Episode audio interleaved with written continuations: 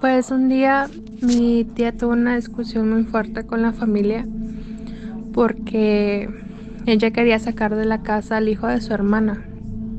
Ese día ella sacó todas sus cosas y se las llevó al cuarto que estaba en la parte de atrás, afuera de la casa.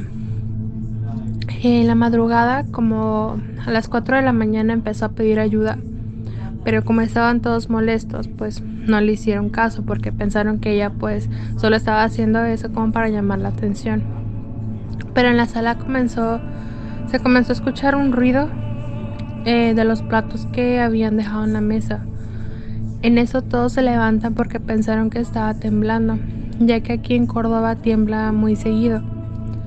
Cuando el esposo de mi tía salió de la parte de atrás para ir a buscarla, no se lograba ver nada de la inmensa luz que había y mi tía solo la estaba viendo como si estuviese sonámbula o algo así.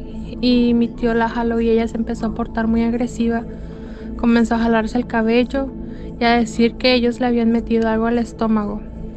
Recuerdo que mientras nosotros esperábamos afuera se escuchaba como un silbido muy fuerte, pero nosotros desde afuera veíamos como luces rojas y azules como que giraban en círculos pero lo cual dice mi tío que él no las vio estando ahí atrás con ella.